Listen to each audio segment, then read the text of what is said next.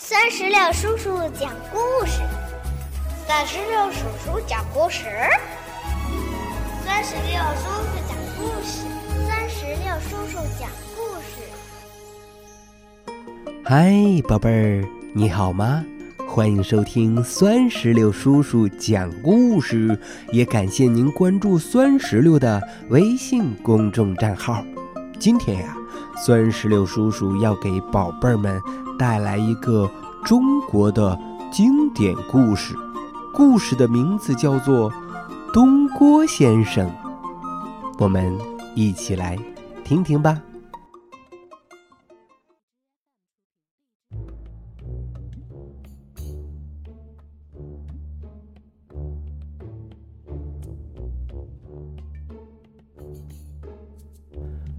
东郭先生是私塾里的教书先生。春天里呀，他骑着小毛驴到野外游玩，不知不觉，他迷了路。突然，一只狼跑到他的跟前儿，哀求道：“先生，猎人在追我。”求求你救我一命吧！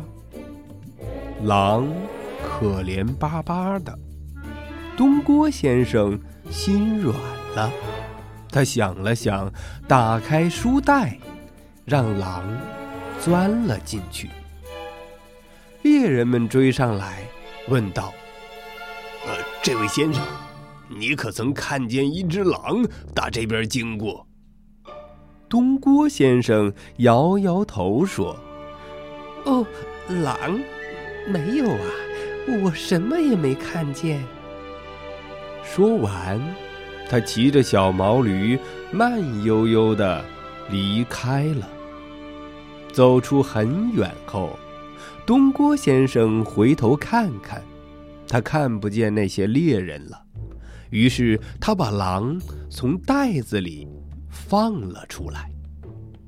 东郭先生骑上小毛驴，打算离开，狼一口咬住了他的衣襟，一副可怜巴巴的样子，说：“哦，先生，你救人救到底，你看我快饿死了。”东郭先生听完，从怀里掏出了一张大饼。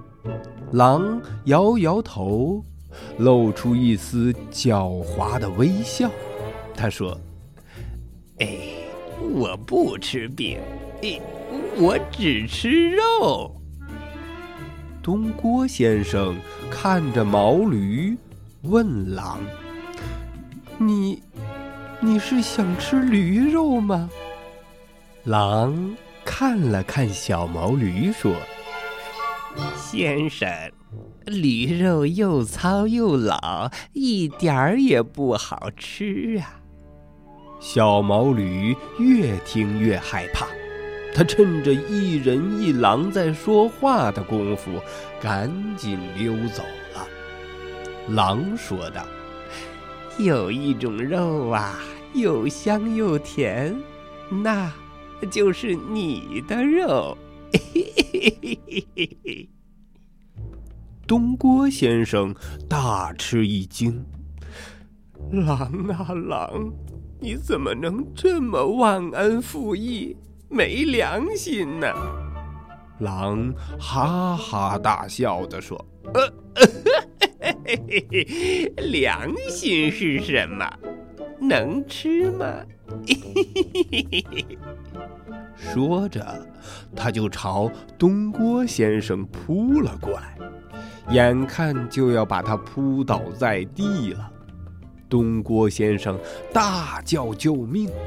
这时候猎人已经走远了，小毛驴也溜走了，真是叫天天不应，叫地地不灵啊！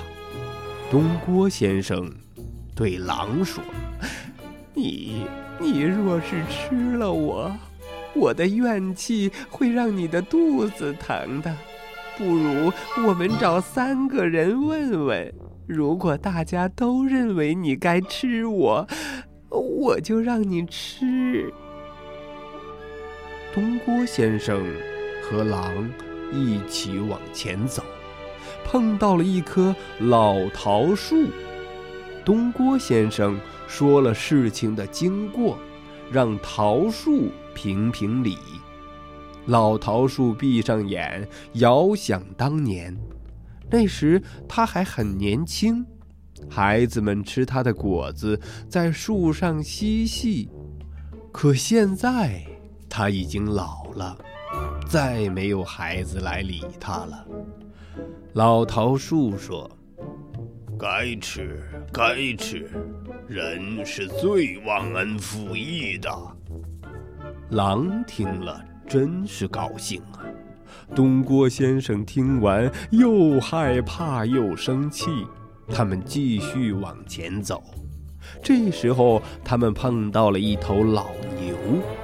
东郭先生又把经过讲了一遍，希望老牛能帮他做主。老牛闭上眼睛，遥想当年，那时他还年轻。人们总来挤他的奶，现在他已经老了，在没有牛奶的时候，他就要被拉去宰了吃。老牛说：“该吃该吃，人是最忘恩负义的。”狼听完，哈哈大笑，他迫不及待的要把东郭先生给扑倒。东郭先生一边躲一边说：“说好要问三个人的，你不能说话不算数啊。”于是他们两个就继续往前走。这时候，他们遇到了一位老农夫。东郭先生哭诉了一遍自己的遭遇，伤心地问道：“老伯呀！”狼该不该吃我呀？老农夫听完说：“我不信，这么小的袋子，狼怎么能钻进去的？”狼听了，急忙说：“怎么不能？我钻给你看！”说完，狼急急忙忙的就钻进了书袋。狼一钻进去。老农夫就一把攥住袋子，两下三下就把袋子捆了起来。老农夫对东郭先生说：“我说先生啊，人跟狼没什么道理可讲的。”说完，他就举起了锄头，朝袋子打了下去。狼还剩一口气的时候。老农夫把他从袋子里拖了出来，东郭先生见了，又开始心软了。他对老农夫说：“老伯，不要再打了。”这时，一个妇人边哭边跑了过来。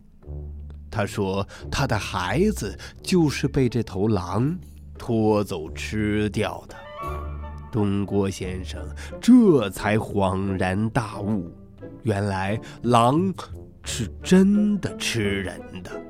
他举起锄头，两下三下，就打死了这只狼。